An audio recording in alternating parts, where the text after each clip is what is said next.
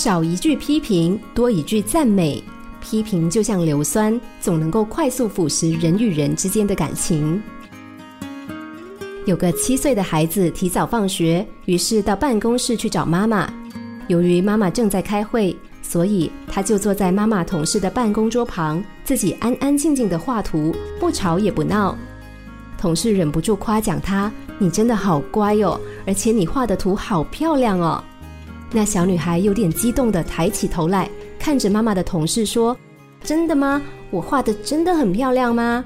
同事讶异女孩的反应。说是啊，但那女孩又说：“阿姨好好哦，妈妈从来不夸奖我。”她的母亲走了过来，大声骂小女孩说：“你还在画画？为什么不写功课？你在画什么？那是一座山吗？山不像山，丑死了！”小女孩难过的咬着嘴唇，同事则是不敢置信的瞪大眼睛看着那名妈妈：“是自己的孩子哎，说话有必要这样吗？”尤其还是当着外人的面前，也许这个妈妈就是个标准的虎妈吧。从星期一到星期天，替孩子安排了满满的课程，回家还要练几个小时的钢琴。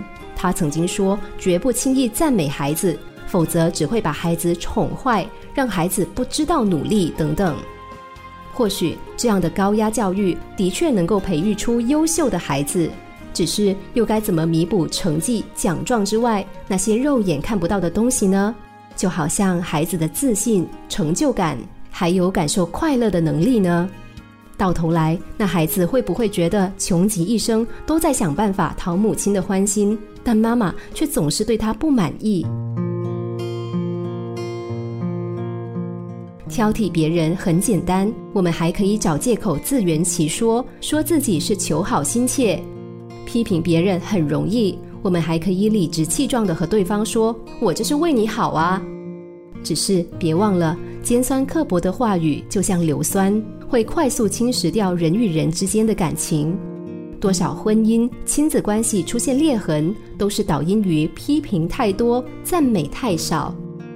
言语往往是最可怕的武器，它能够造成的伤害远远超出我们的想象。